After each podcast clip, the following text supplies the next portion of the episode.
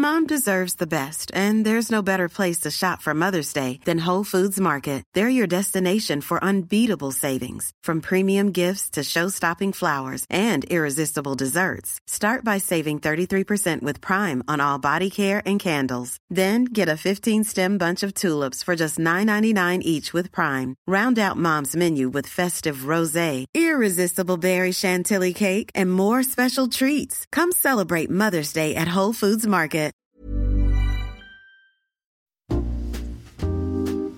Hello, je suis Léa. Et moi Mathilde. On est ici pour vous parler de santé mentale via notre podcast Salut ça va by Take Care. Je suis psychologue clinicienne. Et moi créatrice de contenu sur les réseaux sociaux. On revient dans cette saison 2 pour vous poser la question comment ça va? Et accueillir à notre micro vos parcours de vie. Bon épisode. Bonjour tout le monde, bienvenue dans ce nouvel épisode du podcast euh, Salut ça va? Je suis très bien accompagnée comme toujours. Toujours là. Mathilde, vous l'avez reconnue. Et Cédric, alias Papatriarcat. Bonjour. Pour les merci intimes. beaucoup Pour l'invitation. Avec plaisir, merci à toi d'être venu euh, nous voir euh, dans notre petit studio improvisé bordelais. Vous n'avez pas le contexte de ce- cet enregistrement, Non. mais voilà, il faut, il faut s'imaginer au-delà de la voix que- que- qu'il y a eu des péripéties. Mais on y est arrivé. On est plus cocooning que, que hier quand même. Voilà, c'est vrai, Ouais. on, est, dans une ambiance. Alors Cédric, est-ce que tu peux te présenter euh, bah, auprès de personnes comme si voilà, ne te connaissaient pas du tout, elles ne savaient pas ce que tu faisais, d'où tu viens, qui tu es? Moi, je m'appelle Cédric Rostin, donc j'ai 38 ans et demi, tiens. Et Comme les enfants. suis, euh, voilà, comme les enfants. Je suis euh, le papa d'une petite fille qui s'appelle Sarah, qui a 3 ans et demi, et euh, qui est instruite en famille. Donc, euh, avec qui je passe beaucoup de temps pour le coup à la maison. Et à côté de ça, j'ai une compagne formidable qui s'appelle Noëlla, que j'aime beaucoup. Et je suis aussi podcasteur, donc du podcast Papatriarcat. Je suis aussi praticien de la relation d'aide euh, sur l'enfant intérieur en utilisant la technique de la programmation neurolinguistique notamment. Et depuis peu, je suis aussi auteur, dis donc, Et du livre fait- Tu vas être papa. Ça fait un sacré, euh, un sacré parcours, sacrée casquette. Et justement, c'est un peu la, la suite de notre question. C'est, euh, voilà, j'ai l'impression que ton parcours, tu as vraiment eu euh, plein de casquettes. Là, tu nous as parlé des, des casquettes pas mal actuelles, Ouais. mais même de ce qu'on connaît euh, de, de ton passé, entre guillemets, tu as eu euh, pas mal d'étapes, notamment dans ta vie Hmm. professionnelle. Sacré chemin. Ouais, sacré chemin. Est-ce que tu peux nous en parler un petit peu? Alors ça a été en effet euh, très intéressant. Je pense que je, je vais peut-être commencer à la fin de la scolarité, si tu veux. C'est-à-dire que moi, euh, et je vais en parler sans aucun euh, tabou, à ce moment-là, si tu veux, au lycée, fin, fin, fin du lycée, moi j'étais dans une espèce de modèle où il fallait que je, que je, bah, que je trouve la reconnaissance de mon père, tu vois. Pour mon père, en fait, c'était simple, c'est soit je partais en S et je faisais médecin, soit je partais en L et je faisais avocat. Voilà. Donc à choisir, j'ai pris L aussi parce que tu sais, j'avais une, une ima- une image de l'avocat très fantasmée. À l'époque, je regardais Ali McBeal et je suis désolé pour les, les moins les plus jeunes qui nous écoutent. Mais tu vois, j'avais vraiment cette idée-là et donc je suis allé en droit en fait. Et j'ai validé ma première année de droit, mais en fait, j'ai découvert que c'était pas du tout comme dans les films et donc euh, j'ai changé. Je suis passé en LEA, anglais, espagnol, italien. Et en même temps, j'ai commencé à bosser euh, pour payer euh, ben, mon essence, euh, Mm. mes sorties, machin, chez McDo. Et donc, j'ai commencé à équipier comme ça. J'ai validé un DUG de LEA. C'était cool, tu vois. Enfin, voilà, je parlais des langues, c'était sympa. Et puis, en fait, je me rends compte que j'aime beaucoup bosser chez McDo, que ça me plaît. Et que je fais un choix, je fais le choix d'arrêter mes études et de bosser chez McDo. Pour l'anecdote, ce qu'il y a de, de super intéressant, c'est que quand j'étais en- en- au lycée, j'aimais beaucoup en fait l'ES, tu vois, Mm. l'économie sociale. Et en fait, je me rappelle très bien d'une discussion que j'ai avec mon père, qui m'a dit non mais tu feras pas ça. euh, ici on est de gauche. euh, les, les trucs d'économiste c'est pour les gens de droite, pour les gens qui font de la finance, ta, ta. Et en fait, tu vois, ça m'a complètement bloqué. Hmm. Alors que la suite de mon parcours dira que ça aurait été peut-être cool que je fasse des, des études dans ce Ouais. sens-là. Et donc je viens, donc je suis équipier chez McDo, donc comme tout le monde, hein, je vide les poubelles, je fais des frites, je fais des hamburgers, et puis euh, voilà, ça avance. Je, de- je deviens hôte d'accueil chez McDo, donc je fais, j'anime des anniversaires euh, avec les ouais. enfants. J'adore ça. Pour le coup, j'ai découvert ça, j'ai adoré. Et alors accroche-toi bien, j'anime des karaokés. Incroyable ouais. J'adore. Dans lesquels tu chantes le McDo, oui. Le- en fait, le McDo de Villeneuve-d'Ornon, où j'ai travaillé pendant 10 ans, qui est un McDo en 24-24. Alors, ça, faut le savoir aussi, parce que je Mm. bossais de nuit, j'avais un rythme de ouf. Et en fait, tu avais des karaokés à l'époque tous les jeudis soirs et les dimanches après-midi. Je savais pas qu'ils faisaient des karaokés. Mais c'est le seul, c'est le seul. Franchement, c'est le seul, mais c'est un McDo qui est très très spécial. Tu regarderas juste les photos. euh, Si vous écoutez, cherchez McDo Villeneuve-d'Ornon, vous allez voir la- rien qu'à la dégaine qu'il a, vous, vous allez comprendre qu'il est particulier. et euh, on faisait du roller, tu vois, on faisait du service en roller. Enfin, c'était euh, très particulier. Donc c'était, on, a, on faisait du roller, euh, tu vois. Enfin, c'était c'était génial. Et pour le coup, je vais peut-être revenir sur le travail de nuit, tu vois. C'était vraiment une ambiance très très particulière. Et donc ensuite, je deviens je deviens formateur. Et en 2005, je deviens manager. Donc euh, je, suis jeune manager, je pars en formation chez McDo, au, siège, tu vois. Et c'est vrai que déjà, je tiens à préciser que même si McDo, concrètement, on va pas se mentir, euh, dans, les faits, c'est pas le, management le plus humain qu'on va trouver forcément. En tout cas, la formation au siège, elles, sont ultra passionnantes, elles sont extrêmement bienveillantes et elles sont, très très pointues. C'est vraiment une très bonne école là-dessus. Et donc, j'ai cette formation qui, euh, qui se fait de manager. À côté de ça, c'est vrai que, tu sais, on parle toujours du pro, mais il y a d'autres choses qui se passent à côté. Et à côté de ça, en fait, moi, j'étais aussi donc joueur de handball.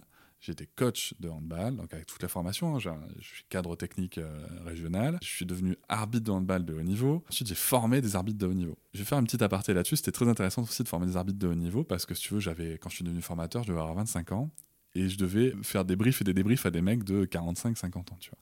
Et ça aussi, c'était un exercice que j'avais pas connu du tout chez McDo, tu vois, et que j'ai rencontré euh, plus tard dans ma carrière pro. Et euh, c'est- ça m'a vraiment permis, tu vois, ce levier-là m'a permis d'être plus à l'aise plus tard euh, dans le professionnel quand j'ai intégré la Fnac, mais je vous en reparlerai juste après. Je reviens donc chez McDo. Je suis jeune manager et puis là j'apprends en fait. J'apprends à gérer euh, les flux de clients, j'apprends à gérer euh, le management de base, j'apprends ensuite, je, je grandis là-dedans, j'apprends la technique, j'apprends euh, l'entretien du matériel, euh, la gestion des stocks, j'apprends la planification. Donc tout ça c'est passionnant. Et ensuite je deviens donc directeur adjoint et là j'apprends aussi bah, la gestion d'une équipe de managers. C'est-à-dire que Mm. une fois que tu sais manager les équipiers, il faut que tu apprennes à manager les managers. Et ça c'est encore une fois super passionnant. Et euh, il y a un autre point, c'est vrai que qui est très important pour moi chez McDo, parce qu'on peut en dire ce qu'on veut de McDo, si tu veux. Mais il y a quand même un autre point qui, dont je vais avoir compris l'importance des années plus tard. C'est le fait que quand j'ai intégré McDo, en fait, dès le départ, moi j'ai travaillé avec des hommes, des femmes, euh, blancs, noirs, arabes, euh, tout, ce qu'on veut, asiatiques, voilà, tout ce qu'on veut, et des personnes handicapées aussi, qui étaient en situation de responsabilité. D'ailleurs, moi, quand je suis rentré chez McDo, j'avais une personne handicapée qui était manager. Et en fait, veux, j'avais pas mesuré à cette époque-là l'importance Hmm. de cet impact de diversité, si tu veux, sur ma construction. Et ça, ça aura de l'importance plus tard. Et euh, en même temps aussi, je donc le McDo de Villeneuve-d'Ornon, c'est un McDo qui est ouvert 24 heures sur 24, 7 jours sur 7, tous les jours de l'année. hein. Et ça, le travail de nuit, ça m'a notamment montré parfois le pire de l'humain. J'ai vu plein de choses, j'ai vu des gens violents, enfin j'ai vu de la vraie violence, j'ai vu des gens en sang, j'ai déjà nettoyé la terrasse du McDo remplie de sang, euh, j'ai vu des gens se faire tabasser, j'ai été moi-même menacé, donc j'ai vu beaucoup de violence, mais j'ai aussi vu des choses formidables. Mais comment tu gérais émotionnellement, tu vois, les, les jours où, où il se passait des trucs euh, très violents? Est-ce que ça impactait euh, d'une façon ou d'une autre euh, Grave. ouais, ton Grave. travail Je, je, je dormais, euh, je dormais pas bien. Alors après, ce qui est, c'est, là où, je voudrais passer un message aussi à tous les gens qui ont déjà fait des formations en sécurité, comment Mm. réagir en braquage, comment réagir en violence, comment réagir en situation de menace. Ce sont les formations les plus chiantes, Mm. clairement. On va pas se mentir. Mais quand on est confronté, on est vraiment très très très content de les avoir eus. Et euh, c'est vrai qu'en fait, tu as une espèce de... Alors, en tout cas, me concernant, si tu Mm. veux, j'avais une espèce de blocage émotionnel. quoi. C'est-à-dire que pour moi, ma priorité, c'était la sécurité des salariés et, euh, et, des- et potentiellement des clients présents. Ouais. Voilà. T'es sous adrénaline, j'imagine que t'as peur pour, Ouais. euh, pour ta vie, pour celle des autres. c'est, ça. tu raisonnes. la partie de ton cerveau qui, qui se met en marche là, c'est. Oh, bah là, t'as l'amygdale à fond. Après, euh, tout le monde réagira pas de la même façon face à, à de la violence comme ça. Il n'y a pas de bonne façon de réagir. Le cerveau choisira de lui-même hein, euh, la façon Mm. qui jugera être le mieux. Il y a des personnes qui vont être complètement sidérées, des personnes qui vont effectivement euh, couper au niveau émotionnel, mais qui vont être du coup dans des Dans l'action. dans, ouais. dans l'action ouais. très euh, T'étais plutôt comme ça, tac toi tac tac. Et en fait, moi, si tu veux, vraiment, je me rappelais des Mm. consignes. C'est-à-dire, Ouais. un premier point, l'argent, on s'en fout. Il y a des assurances. Enfin, voilà, concrètement, Ouais. il y a des assurances qui sont là pour ça. Premier point, on obéit. Et deuxième point, on essaye d'observer la couleur des yeux, le ton de la voix. Tu vois, c'est, c'est tout ça aussi. Mais c'est oui. incroyable, tu as été en capacité quand même de- d'avoir tout ce raisonnement-là et cette Tu sais pourquoi réflexion-là. Parce que tu connais. Mais parce qu'en fait, au-delà de la ça. formation, on avait déjà eu un faux braquage, en fait. Réalisé en Ah restaurant ouais. par le, di- Ah, par le directeur de marché à cette euh, époque. c'est. Ouais, ils avaient fait un faux braquage, Mm. ils étaient arrivés en mode euh, ouais, euh, comme des braqueurs, avec euh, des insultes et tout. Nous, on savait pas en fait. Je raconte ça, on est attention, c'est, je sais même pas si c'est très légal Mm. de- d'avoir fait ça, mais en tout cas, euh, Ça vous a servi. ah mais grave. Enfin, une fois que tu es confronté au vrai Bien truc, tu sûr. sais prendre les décisions. Après, tu as d'autres, tu vois, sans, sans parler de Mm. braquage ou quoi, tu as d'autres moments qui sont compliqués. Sur le McDo de Villeneuve, tu avais beaucoup de, de bastons la nuit à cette époque-là. Mm. Ça a été réglé plus tard, mais en tout cas, à cette époque-là, il y a beaucoup de bastons la nuit. Et là, en fait, si tu veux, il se passe des choses. C'est-à-dire que tu as des, vraiment des situations de choix moraux auxquels tu t'attendais pas quand tu as postulé. C'est-à-dire, tu te retrouves avec quelqu'un qui est en sang devant toi. Tu as appelé les pompiers, hein. donc les pompiers arrivent, mais qui te demandent de rentrer. Le Mm. problème, c'est que si tu ouvres les portes, Ouais. les agresseurs peuvent rentrer. Tu peux mettre en danger la vie de tes équipes, potentiellement, en tout cas leur intégrité physique, et la tienne. Et donc Ouais. tu te retrouves à dire non. Ouais. J'ai appelé les pompiers, ils arrivent. Mais en fait, si je si j'ouvre la porte, je risque de mettre en danger plein de monde. C'est terrible hein, ce que je suis Ouais, en train en de fait, dire. tu, tu dois faire un choix entre. Ouais, Tu vois. des choix. ouais. Mm, mm, Mais en même temps, c'est des trucs, si tu veux. Après, il y a des choix dans ta vie qui te paraissent. euh, Ouais, ça te forge d'une certaine façon. euh. ça te forge.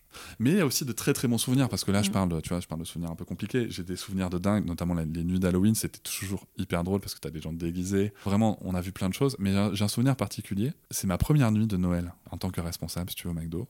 Je me rappelle parce qu'on fermait les portes à, à 18h et, euh, et en fait à vers 20h.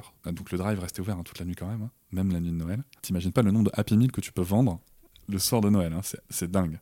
Les gens viennent chercher que des Happy Meal. Et, euh, mais toujours est-il que cette première nuit de Noël, donc nous, si tu veux, on s'était préparé euh, de la bouffe avec du foie gras, euh, du saumon fumé, du canard, tu vas faire cuire sur les grilles du McDo. Mm. Enfin voilà, c'était c'était trop cool. Et vers 20h, 20h30 à peu près, il y a une famille qui vient frapper. Une famille, deux parents, deux enfants. Je leur dis que c'est fermé. Et en fait, là, vraiment, ils s'effondrent. Ils s'effondrent. Et en fait, ils m'expliquent que eux, c'est une famille qui avait très très peu de moyens. Et en fait, leur repas, ouais, toi, ça m'émeut quand j'en parle encore. Mm. Leur repas de Noël, le McDo de Noël, en fait, c'était leur grand resto pour leurs enfants, quoi, tu vois. Et là, en fait, contre toutes les consignes de sécurité, je les laisse rentrer et je leur dis, bah, si les gamins veulent manger un, un McDo, on va leur filer un McDo, va leur c'est pourquoi ils sont venus? Déjà, désolé, Jean, Jean Guarino, mon patron, si tu m'entends, euh, je les ai pas fait payer. et en plus, ils ont bouffé avec nous, si tu veux, notre foie gras, notre saumon, notre machin. On a fait des courses de chaises bébés avec les gosses, enfin voilà. Et ça, tu vois, c'est aussi ça, tu vois, mes souvenirs chez McDo. C'est euh, Mais j'ai la sensation que ça a vraiment créé chez toi un sentiment d'appartenance. ah, mais grave. Tu vois, c'est- ça. Mais c'est- je, mais je pense qu'ils sont forts pour ça, en fait. C'est que euh, on a fondamentalement besoin, euh, en tant qu'être humain, hein, de- de- d'appartenir à un groupe. Il y a ce, Mm. ce besoin-là d'appartenir à, quel- enfin, oui, à un groupe de, de personnes Ouais, euh, qui ont les mêmes Mm. caractéristiques que soi. Il y a certaines entreprises qui cultivent vraiment ça et qui fait que du coup, il y a vraiment le sentiment d'appartenir euh, à, à ce groupe-là et de vivre un peu la même chose, etc Je pense que c'est et, fondamental. euh, et d'avoir les mêmes valeurs et du Mm. coup euh, ce qui fait qu'après les salariés peuvent incarner ces valeurs là les valeurs de l'entreprise etc etc et c'est un peu ce que tu enfin Oui, ça n'empêche pas une hiérarchie euh, parce que Bien du sûr. coup, euh, même quand tu étais manager et voilà, euh, comment tu gérais toi, euh, tu vois, ce, côté hiérarchique où j'imagine quand on atterrit dans une entreprise, on peut avoir ce truc-là de se dire, euh, il va falloir que je sois euh, hyper euh, autoritaire, euh, que euh, je, coupe euh, euh, l'émotionnel pour euh, pas laisser, enfin pas, me laisser marcher dessus. Il y a vachement ce truc encore euh, qui est hyper ancré. Alors ça, et qui vient pas de euh, nulle part alors, Ouais. Premier point, si tu veux aussi, ce que je tiens à souligner par rapport tu vois, aux décisions que je pouvais prendre chez McDo, euh, c'est que j'avais un patron. Enfin, moi, très tôt, si tu veux, on m'a expliqué dans le management, dans ma vision professionnelle, c'est perds pas trop de temps à te demander si tu peux faire quelque chose, mais comment tu peux le faire, tu vois. Donc, on avait vraiment cette notion de, ok, il y a un cadre, mais à partir du moment où tu es en responsabilité, le cadre cherche comment en sortir des fois, comment est-ce que tu peux faire. C'est vraiment le comment. Après, en termes de relations, alors déjà chez McDo, ce qu'il faut bien se rappeler, c'est que euh, c'est déjà très jeune, tu vois. Donc déjà, euh, la notion, tu vois, de séparation euh, vie privée, des fois, quand tu étais manager et que tu pouvais boire des coups avec des équipiers, des équipières et tout, c'était un peu compliqué. C'était de la restauration aussi. Et en restauration, ben, désolé que ça plaise ou pas, mais à un moment, quand c'est le rush, on n'est pas là pour tricoter Mm. clairement. Mais à côté de ça, et c'est là où, euh, où je me rappelle très bien aussi un directeur de marché qui me dit sais, Cédric, t'es très bon, mais t'es trop humain pour ce métier. Parce qu'à côté de ça, en fait, moi, si tu veux, j'étais, euh, une... mis à part les rushs, tu veux, les temps où il fallait être très, très carré. Moi, j'étais hyper, quand j'avais les plannings, j'étais hyper compréhensif. En fait, tu vois, je prenais sur moi pour arranger euh, les Mhm. gens sur les plannings. Parce qu'en fait, pour moi, à partir du moment où, où- où les équipiers et les équipières étaient heureuses et heureux dans, dans leur. Dans leur environnement de travail, et d'ailleurs c'est c'est ce qui t'apprenait au siège, hein, ils parlent d'environnement de travail respectueux, Mm. ben forcément ils, ils ont envie de bosser, quoi, tu vois, ils ont envie de, d'avoir- de satisfaire les clients. Ça, Mais c'est- t'as as plus de motivation à travailler pour, pour quelqu'un qui te respecte qui te valorise et Tu qui te reconnaît Ouais, je pense que la peur ne marche tu es qu'un temps. que Exactement. Tu vois. Bah, la peur amène à cacher les choses. Et la peur à, à- ouais, t'a- t'a- t'amène à, à avoir des comportements qui de toute façon sont pas en lien avec le fait que tu comprends ton comportement, mais Mhm. plus parce que t'as peur de te faire choper en fait. Oui, c'est ça. Bah, comme, euh, comme la l'éducation. punition. hein. Comme des la enfants, punition, quoi, hein. Ça va, ouais. La seule chose que tu apprends avec une punition, c'est, euh, c'est, euh, la personne- pour la la- personne qui l'a subi, c'est de trouver de nouvelles stratégies pour pas se faire prendre. hein. Ouais. C'est Ouais, tout. à éviter la punition. Ouais. Et on pourrait même euh, développer sur le système carcéral, mais c'est un autre sujet. Mais- non, mais c'est comme quoi, c'est c'est vraiment un apprentissage. Et, et tu vois, je pense que c'est hyper important ton témoignage pour, euh, pour comprendre que peu importe là où tu te trouves et peu importe euh, la valeur que ça a aux yeux des autres, parce que certaines personnes pourraient se dire ah, McDo, euh, tu vois, euh, professionnellement, qu'est-ce que ça vaut, etc.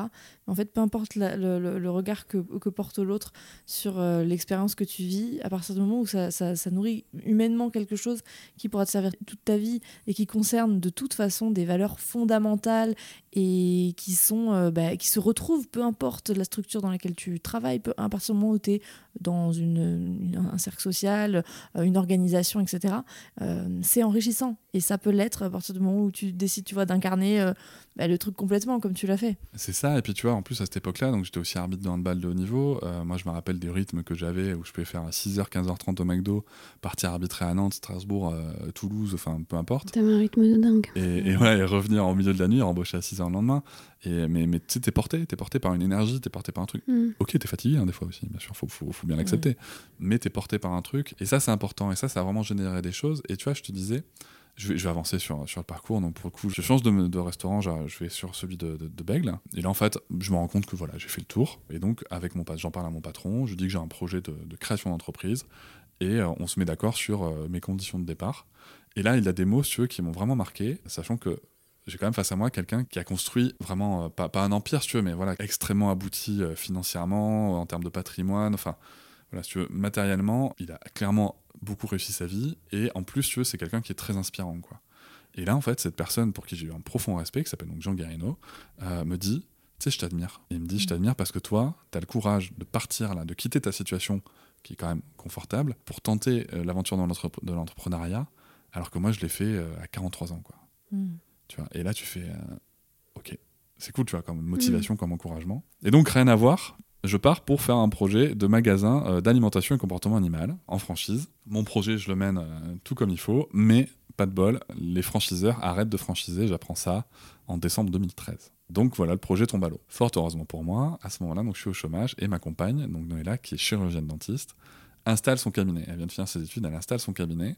Et en fait, ça me fait un projet, si tu veux, pour l'accompagner, pour l'aider. Donc ça, déjà, c'était cool. Et euh, elle ouvre son cabinet, le temps, le, le temps passe, et moi, je m'ennuie. En parallèle de ça, j'avais pris parti dans une association de, de Richi, c'est du mahjong japonais, que je conseille beaucoup à tous les décisionnaires, euh, notamment les entrepreneurs. C'est vraiment un jeu qui va vous faire du bien pour prendre des décisions rapidement et efficacement. Mais toujours est-il que c'était, moi, en fait, c'était surtout le côté, tu vois, j'étais vice-président de l'association, on organisait des tournois, des machins, des jeux, c'était trop cool. Tu vois, c'était pour occuper, quoi, aussi. Mm. Et à ce moment-là, je fais aussi le choix d'aller travailler un temps chez Cdiscount comme euh, pour, pour réceptionner les marchandises en fait, et pour gagner moins que mon chômage. J'avais juste besoin de bosser, tu vois, Ouais. et de socialiser aussi quand même, tu vois, parce que les relations professionnelles sociales, ça me manquait c'est aussi. hyper important C'était quelque chose Mhm. d'important, quoi. Donc on en est là, et puis un jour, on m'appelle. La FNAC m'appelle, c'est Christophe à ce moment-là qui m'appelle, Christophe Comte, que je salue, qui m'appelle le RH et euh, premier entretien en visio. Et puis ensuite j'ai un entretien avec une personne formidable qui s'appelle Muriel Vigési, qui va m'apprendre tellement de choses dans les années qui viennent et qui sera ma responsable hiérarchique. Premier donc, entretien avec elle, puis entretien avec le directeur adjoint, puis entretien avec le directeur. Quatre entretiens, c'était euh, dense, mais j'ai appris par la suite en fait que c'était aussi dû au fait qu'il y avait un cadre qui venait de quitter l'entreprise dans des conditions euh, très difficiles et que pour le coup ça les avait vachement euh, si tu veux sur, euh, sur, sur le recrutement et c'était- je trouvais ça intéressant si tu veux, de, de, de voir en fait aussi la relation professionnelle comme dans la relation personnelle des fois tu as été blessé alors tu, tu mets en place sûr. des barrières tu vois pour, euh, pour te protéger quoi Bien sûr. et toi t'arrives après ça aussi? Ouais et ça te met une pression à ce moment-là? Euh, si je comprends pas trop l'enjeu parce Mhm. qu'on me pose beaucoup de questions. En plus, moi, si j'avais pris le parti. À ce moment-là, ma vie personnelle, c'était franchement le bordel. Je vais pas spécialement entrer dans le détail, mais j'étais en thérapie. Euh, ma compagne était en thérapie on était en thérapie couple. Mhm. Tu vois Et euh, donc, ça allait pas trop. Et j'avais fait le choix de dire, parce que tu sais, il y avait vraiment des questions aussi de mobilité à, ce- à ces, à ces postes-là. Tu as des questions de mobilité. Et j'avais fait le choix de leur dire, écoutez, en fait, je sais pas. euh, moi, avec ma compagne, euh, ça va bof bof en ce moment. Si on se sépare, je, souhaite être très mobile. Je pense que je vais vouloir me barrer loin. Mais si on se sépare pas, en fait, je, je vais pas bouger parce qu'elle a un cabinet dans la région et donc je veux pas bouger trop loin. ouais donc t'es dans une situation personnelle qui est hyper euh, même instable pour Ah, toi grave. euh, Grave. Et qui va conditionner. euh, Mais tu vois, ouais ce qu'il y a de dingue, c'est que c'est aussi ce qui a été déterminant dans mon recrutement. L'honnêteté que j'ai eue et ouais de parler de ça, bien sûr tu vois. Et ça, euh, même si derrière, il y a eu des, des- des échanges au moment où il a fallu être mobile, euh, où j'ai dû rappeler que je l'avais bien dit au moment du recrutement, puisqu'on nous et moi sommes restés ensemble, bien sûr. Mm. si tu veux, ça, ça a vraiment été quelque chose aussi qui, moi, m'a marqué, en fait. Si tu veux, quand j'ai appris ça, de me dire, je suis quand même dans une entreprise humaine. Donc, j'intègre la FNAC en tant que euh, responsable adjoint des produits éditoriaux, donc les livres, euh, la musique, euh, la vidéo, la papeterie, le jeu joué, enfin voilà, des univers très très riches. Mais je me concentre beaucoup sur le livre. Et donc j'intègre ça, si tu veux. Et en fait, je découvre la FNAC. Et la FNAC, je découvre qu'il y a une charte à la FNAC, si tu veux, où, par exemple, tu as le droit à l'erreur. T'as le droit, Mhm. c'est écrit, hein. tu as, le droit de- t'as le droit de faire des erreurs, tu as le droit de te sentir pas bien. Et tu vois, par rapport au management qu'on évoquait tout à l'heure, qui est un petit peu un management quand même des années 80, Mhm. genre euh, Mhm. tes émotions, tu les laisses à la porte de, Mm. de- du boulot et puis, euh, et puis tu bosses et puis tu te tais. Ça n'a pas été. Je, je rencontre un environnement où on me dit ben voilà, les émotions elles sont là et il faut faire avec. Ouais. Alors parfois c'est chiant, faut pas se mentir. Euh, quand tu es en pleine fin d'année et que tu as un collaborateur, une collaboratrice qui, qui, qui est pas bien pour des raisons X ou Y, si tu veux. Moi j'ai- des gens qui ont été pas bien ben, parce qu'ils avaient la perte d'un proche, parce qu'ils Mhm. s'étaient engueulés avec leur, leur compagne, parce que leur chien était mort, parce que. Donc c'est Ouais. vrai que c'est. Tu c'est- dois gérer, ça, ça- ça s'intègre dans ta façon de, de traiter avec l'autre en fait. Et c'est fou parce que c'est vrai que ça a été complètement occulté de beaucoup de modèles euh, de management dans plein d'entreprises. Et pourtant, Ouais. ça paraît tellement évident quand tu travailles avec de l'humain, peu importe la structure, que tu es, une prise en compte de l'état émotionnel et de la santé mentale euh, des gens qui, qui, qui fonctionnent dans une équipe. Je pense que de toute façon, le management est le reflet de déjà la façon dont on accompagne euh, aussi euh, les enfants quand ils sont petits. Enfin, n'est Oui. pas du tout dans l'accueil de, des émotions et Parce qu'il il y a vraiment ce- cette ce- ascendance du sachant et de celui qui. oui, Enfin, et puis de, de... C'est le rapport de force. Hein. On entend souvent. hein, De toute façon, tu t'écoutes. euh, faut pas s'écouter, il faut pas. Tu Ouais. vois. Donc, euh, je pense qu'il y, y a ce côté-là aussi. Enfin, de toute façon, les émotions sont à la base tellement peu pris en compte que euh, ça se retranscrit dans toutes les sphères de la société après. euh. Ouais, puis il y a cette croyance, je crois que quand tu accordes de l'importance à l'aspect émotionnel, c'est au détriment de, de la réussite financière. Parce que c'est très souvent ça dans les entreprises. Et je trouve que c'est le reflet tout à fait de la façon dont on gère la société. Et on va pas partir dans des débats sur le capitalisme et compagnie, mais ce que je veux dire, c'est euh, il y a vraiment ce truc-là où, à un moment donné, on s'est dit, si on commence à euh, laisser trop de place à l'humain, euh, bah, ça, ça va rapporter moins d'argent, en fait. Et c'est une erreur. Ouais, complète. Et en plus, Ouais, c'est une énorme erreur. Je me rappelle très bien, euh, là je vais un peu plus loin dans le temps, mais je me rappelle très bien euh, avoir expliqué, quand je suis intégré à la FNAC de Poitiers un peu plus tard, que en fait les chiffres, ce sont des indicateurs. Mm. En aucun cas, les chiffres ne sont des objectifs. Si mon objectif, c'est que mes salariés, mes collaborateurs, mes collaboratrices euh, travaillent dans un environnement respectueux, qui soit, pour le coup, pour qu'ils se sentent bien, qu'ils soient respectueux des clients, forcément, enfin, très concrètement, à partir du moment où on est heureux au boulot, les indicateurs vont, vont, vont être positifs. Et ça permet aussi de soulever d'autres choses que- qui, qui peuvent être parfois tabous. Ça me rappelle très bien, de, notamment de deux collaboratrices à Bordeaux, où ça a permis de se rendre compte que, bah, en fait, euh, c'était plus leur place, quoi. C'était Mm. plus leur place, et bah, d'accompagner des départs de manière très détendue, de manière très. Ouais, c'est ok, en fait. c'est voilà, tout à fait ok. Et tu vois, je me rappelle aussi très bien euh, le cas d'une collaboratrice qui était en larmes parce que la, la chienne de sa voisine était morte. En fait, ça l'a touché énormément. Et en fait, si tu veux, j'ai pris le temps. Alors bien sûr, dans le respect, dans un certain respect, euh, tu vois, là par contre, là il y a un rapport hiérarchique. This Mother's Day, celebrate the extraordinary women in your life with a heartfelt gift from Blue Nile. Whether it's for your mom, a mother figure, or yourself as a mom, find that perfect piece to express your love and appreciation. Explore Blue Nile's exquisite pearls and mesmerizing gemstones that she's sure to love. Enjoy fast shipping options like guaranteed free shipping and returns. Make this Mother's Day unforgettable with a piece from Blue Nile. Right now, get up to 50% off at BlueNile.com. That's BlueNile.com. C'est-à-dire que euh, pas, pas, pas de, pas de contact physique, pas de câlin, pas de quoi que ce soit. Si tu veux. Elle était en larmes et il y a une distance à conserver. J'ai pris le temps d'écouter en fait juste. Et elle m'a dit, et c'est vrai que c'est là où en fait tu te rends compte que moi de prime abord j'aurais pu me dire c'est bon ça c'est chien de ta voisine quoi. Mm. En fait tu te dis juste je vais essayer de m'ouvrir à l'émotion de l'autre. C'est important pour elle visiblement. Bien sûr. Et en fait tu t'ouvres à ça et en fait ça sort et après c'est fini Oui, t'accueilles et, tu vois? Et c'est fini. Et ça permet de passer. Et, euh, et j'ai un autre exemple qui, a- qui me concerne, qui a été très douloureux à ce moment-là, c'est que moi, en fait, j'ai, aux attentats du 13 novembre au Bataclan, j'ai perdu quelqu'un que je connaissais. Même pas quelqu'un, si tu veux, que je connaissais euh, très bien, quoi, tu vois, mais une, une amie de lycée. Et en fait, la violence du truc, ça m'a, euh, ça m'a mis par terre. Le, le- le 14 novembre, quand je suis allé travailler, en fait, je me suis effondré dans les, dans les aires de livres et j'ai expliqué. Et là, en fait, j'ai aussi vu quelque chose de très humain. Donc, on est le 14 novembre, hein, à la FNAC de Bordeaux. Il faut savoir que le modèle économique de la FNAC, c'est qu'il y a une grosse partie du chiffre d'affaires qui se joue à ce moment-là. Et en fait, à ce moment-là, si tu veux, même si c'est la fin d'année, même s'il y a des enjeux commerciaux énormes, on me dit, prends-toi une semaine. Je viens d'être embauché à ce moment-là, Mm. tu vois? Enfin non, ça faisait un an que j'étais embauché, mais bref, j'avais pas de congé, si tu veux. On me dit juste, tiens, tu prends une semaine. Mais attends, mais il faut que je pose... Non, non, mais t'inquiète pas, on se débrouillera. Mais là, tu te prends une semaine, tu, tu te reposes, tu, tu Ouais. récupères, quoi. Et ça, c'est. Et là, tu fais, waouh. Mm. Tu vois, et je l'ai fait. Et bien sûr que ça a été et, plus et puis ça te donne envie de revenir et ça te donne envie de, Évidemment. de- de donner le meilleur de toi parce que Évidemment. parce qu'en fait c'est pas des relations à sens unique quoi. Ouais. Mais bien sûr. Et là, tu crées une équipe, tu vois. Exactement. Et là, tu crées une équipe. Et en plus, tu veux, moi, j'ai vraiment appris à la Fnac, notamment avec Muriel. Si tu veux, Muriel, je, dis, je, je, peux parler d'elle un petit peu. C'est une machine de travail, c'est une machine de guerre. J'ai j'ai jamais vu quelqu'un avoir une telle capacité de travail. Et en même temps, elle est tellement humaine. Elle est tellement, si tu veux, dans le dans l'empathie. Et, et, euh, et avec elle, ce que j'ai découvert aussi, c'est la transparence des fois dans les échanges. Euh, notamment dans le fait d'assumer des décisions en fait. Tu vois, je me rappelle très bien, notamment tu sais, les, les congés d'été, notamment en entreprise ou les, même les congés d'hiver, des fois c'est compliqué, tu vois. Mm.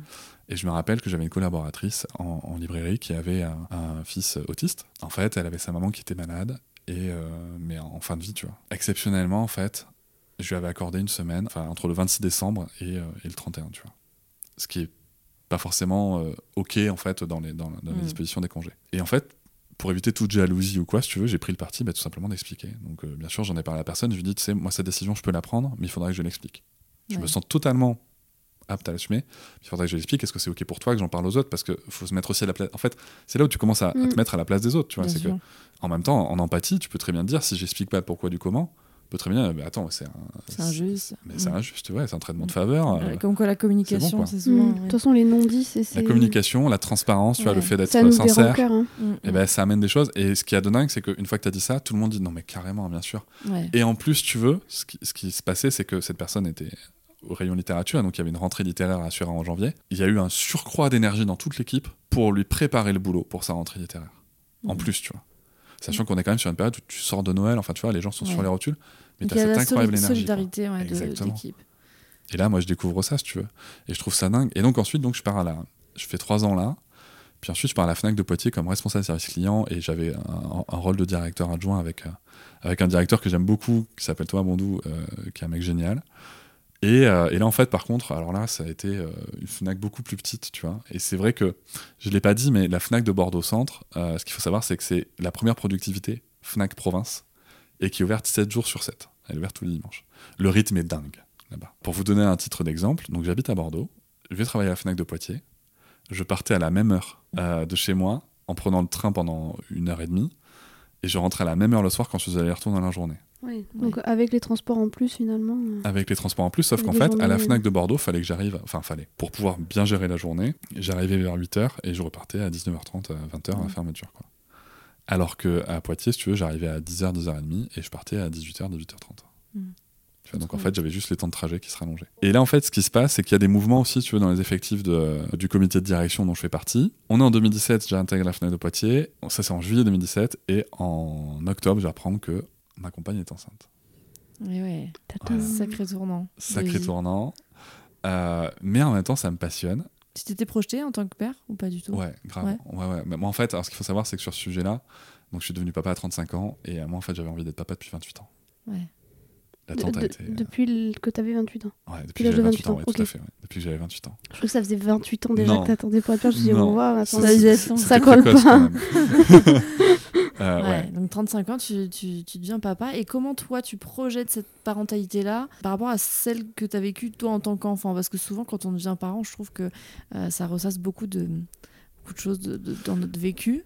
Alors, ce qu'il faut savoir, c'est que je suis déjà très en décalage, en fait. Euh, même avant d'être parent, euh, je suis déjà très en décalage avec euh, les façons de faire que j'ai connues, que ce soit dans mon management au travail, donc tu qui est très très très humain, ou que ce soit même, tu vois, au handball, par exemple. Je me rappelle très bien les. Alors, pour ceux qui connaissent pas le handball, les arbitres, quand on est évalué, en fait, à la fin du match, il y a le, le- ce qu'on appelle le juge observateur d'arbitre qui vient dans les vestiaires et qui débriefe.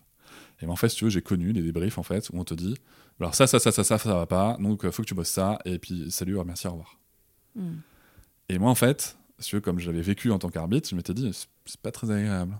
Mm. Et je m'étais dit, je vais, euh, je vais proposer autre chose. Et moi, quand j'étais juge observateur, j'arrivais dans les vestiaires, je disais, bah alors ce match, tu vois, t'ouvres le dialogue. Tout ça, c'est lié en fait. Toutes Bien ces fins, tout, ce- tout ce parcours de vie est lié et, et, et s'auto-alimente et s'auto-enrichit surtout. Et donc, si tu veux, moi, j'aborde euh, cette, euh, cette paternité, cette future paternité, en me disant, euh, de toute façon, il y a des choses que je veux pas faire. Il y a des choses que je veux pas faire aussi parce que j'ai connu des violences. Moi, j'ai connu des gifles, j'ai connu le martinet, j'ai connu la fessée, j'ai connu euh, les insultes, l'humiliation. La maltraitance, quoi. On est sur un, ouais, on était sur un Mm. bon niveau. Certains diront il y a pire. Euh, ok. Euh, Et certains diront il y a mieux, sûrement. Mais en tout cas, je savais ce que ça, je voulais pas le reproduire. Ouais, tu savais ce que tu voulais pas. Je savais ce que je voulais pas. La question, c'est comment faire pour faire autrement quand t'as connu que ça?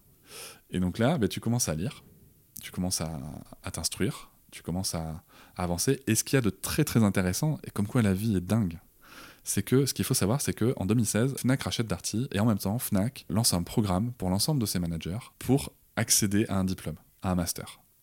Ah ouais. Sur deux ans, en fait, en même temps que tu travailles, tu vas pouvoir accéder à des formations, faire un mémoire et soutenir ton mémoire pour avoir un niveau master. C'est génial. Et pour le coup, ça, je l'ai fait en même temps. Et donc, en même temps, tu fais ça. Et donc, tu rencontres aussi des gens qui sont habitués à former des chefs d'entreprise, mais de très, très grandes entreprises. Et là, j'ai une discussion super intéressante avec euh, un des formateurs qui me dit Ouais, c'est marrant, si tu veux, j'ai écrit un article de blog sur le sujet de la parentalité, si tu veux.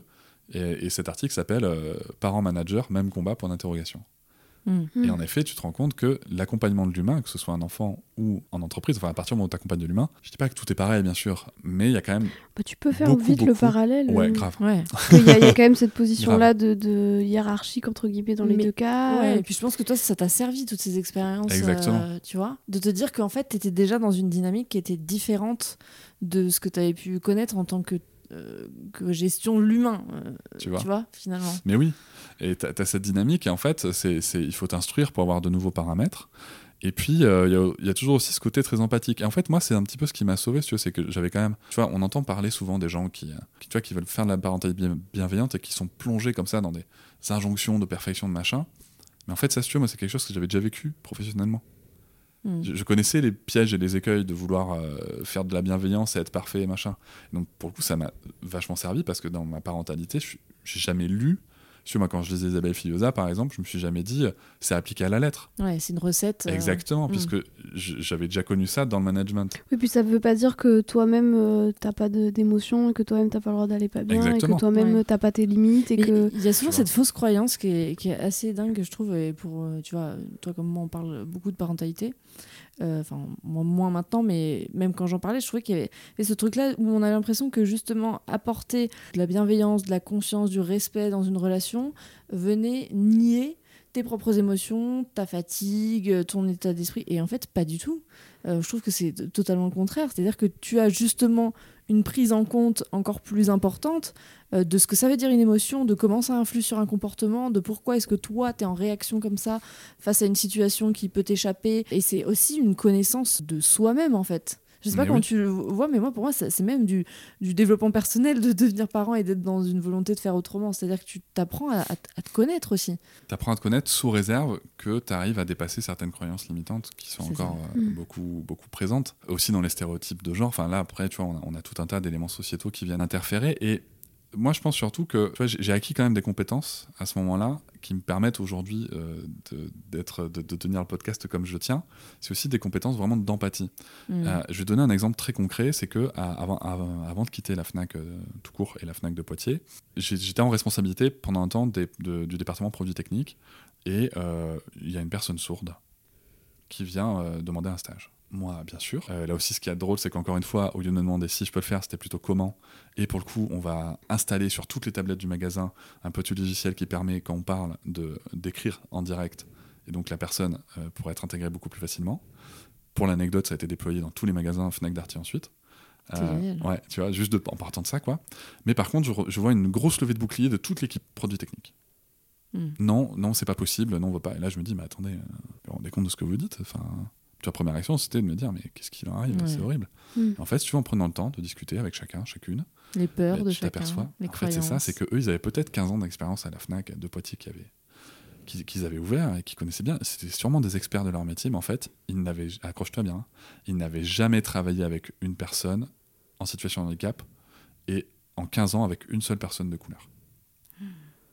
Ouais, et là, l'inclusion que toi, tu avais connue. Au McDo, McDo. tu vois. Ouais. pas. Et en fait, c'est là que ça m'a éclaté en me disant, mais pourquoi est-ce que j'ai ce décalage avec eux? Parce que toi, tu savais que c'était possible. Exactement. Moi, j'avais aucune peur là-dessus parce que c'était du connu.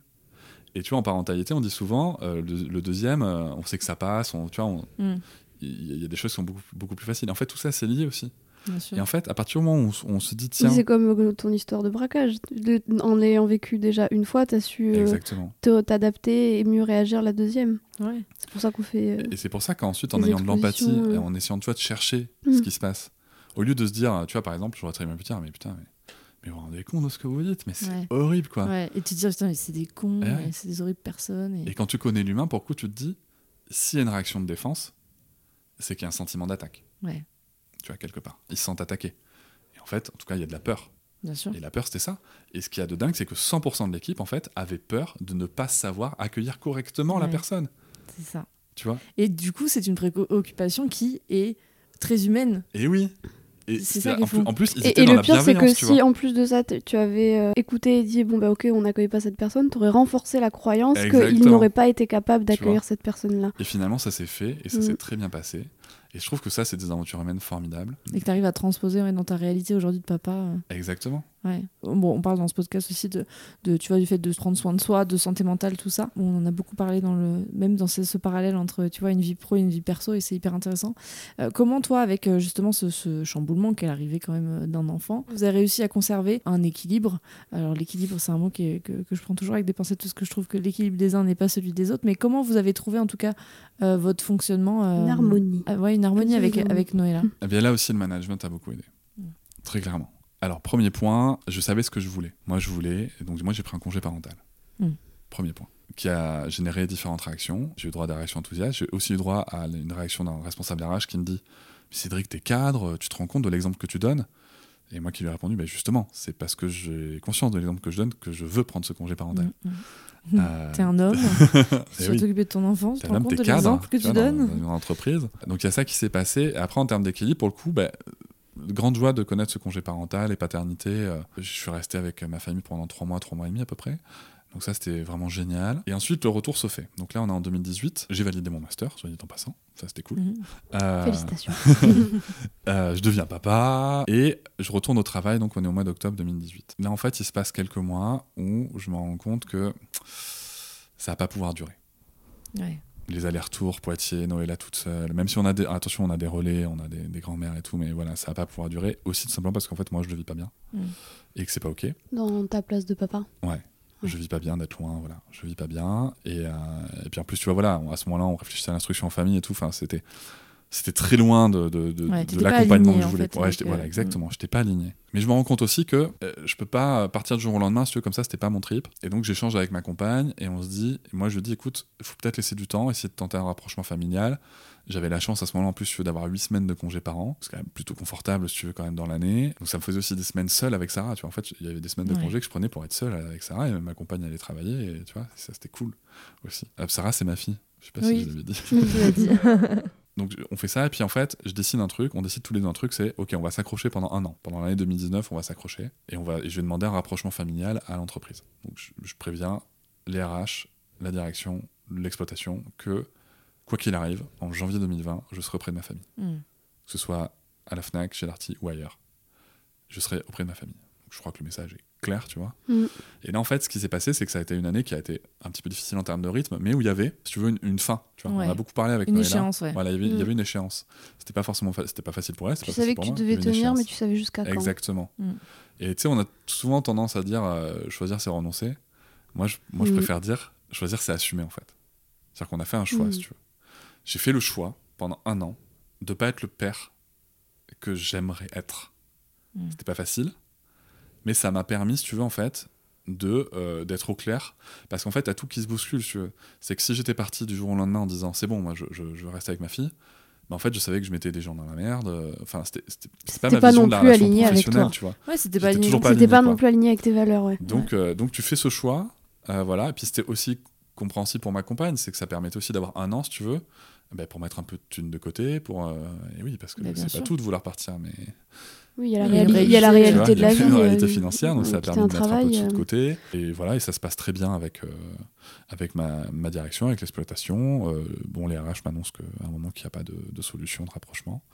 Et donc, euh, le 4 janvier euh, 2020, je ne retourne pas travailler. Ouais. Là, changement de, Ouais. de rythme complet. Et du coup, tu passes à l'action? Alors à la base, très drôle encore une fois, c'est que je pars avec un projet de franchise pour devenir consultant d'exploitation pour les TPE PME, tu vois, en franchise avec un, un groupe bordelais.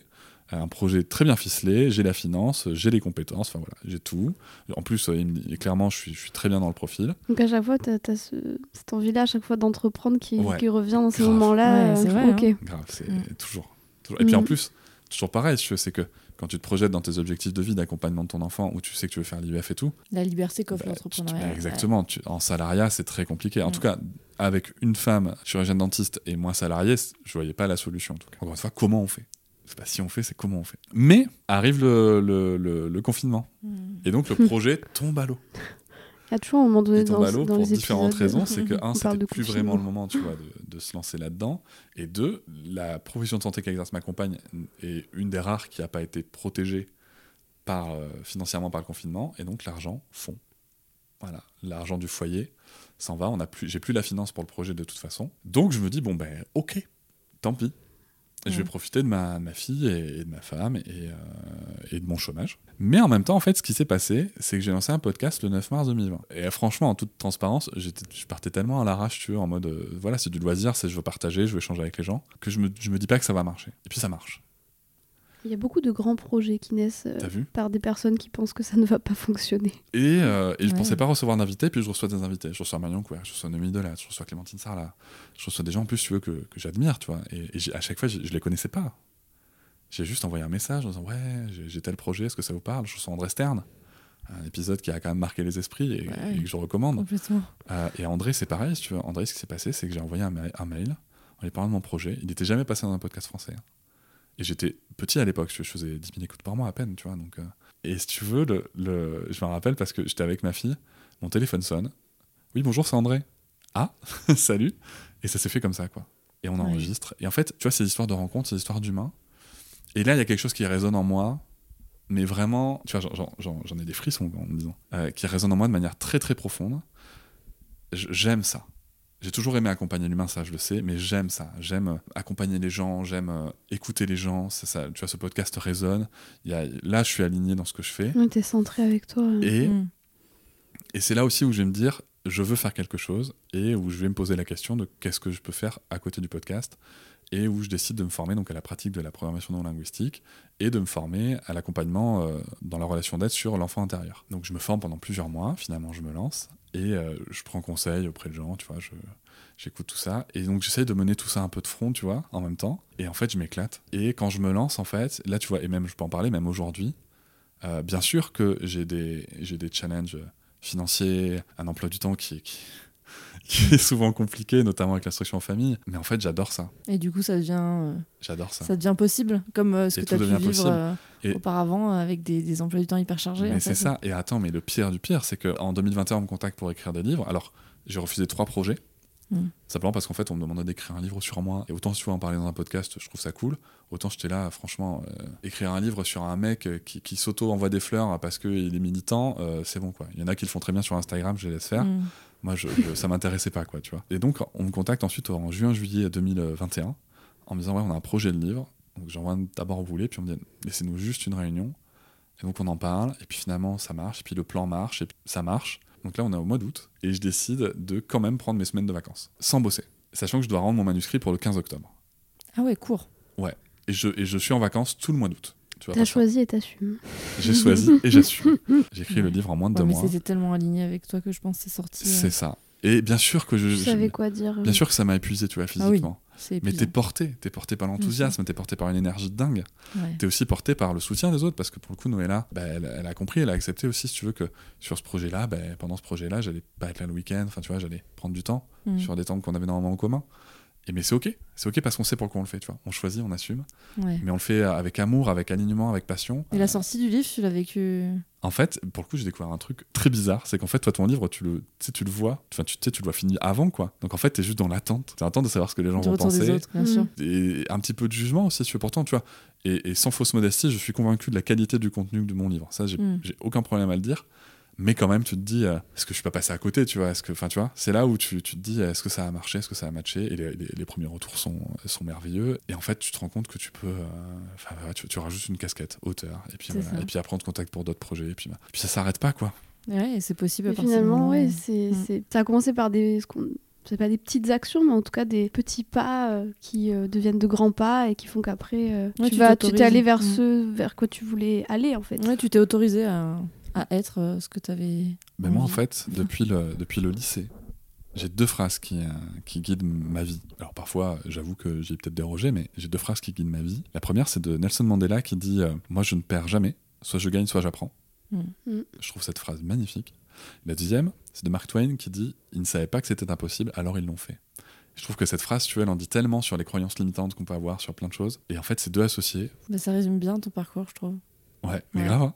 Merci beaucoup. hein, Merci à vous. C'était très intéressant. J'espère que ça Merci vous aura beaucoup. inspiré autant qu'on a pris plaisir à, enregistrer ce- cet épisode. On a entendu qu'un extrait de la richesse de, de ta vie, de ton parcours et de ce que tu proposes. Donc, euh, bien sûr, on pourra te retrouver euh, sur les réseaux euh, avec ton livre et on partagera tout ça dans les informations du podcast. Mais merci pour cet échange. Merci à vous. Merci, c'était trop court. Et puis, euh, à très bientôt dans À un bientôt. prochain épisode. Au revoir. N'hésitez pas à vous abonner au podcast, le partager autour de vous et le noter sur toutes les plateformes d'écoute. À bientôt. Mom deserves the best, and there's no better place to shop for Mother's Day than Whole Foods Market. They're your destination for unbeatable savings, from premium gifts to show-stopping flowers and irresistible desserts. Start by saving 33% with Prime on all body care and candles. Then get a 15-stem bunch of tulips for just $9.99 each with Prime. Round out Mom's menu with festive rosé, irresistible berry chantilly cake, and more special treats. Come celebrate Mother's Day at Whole Foods Market.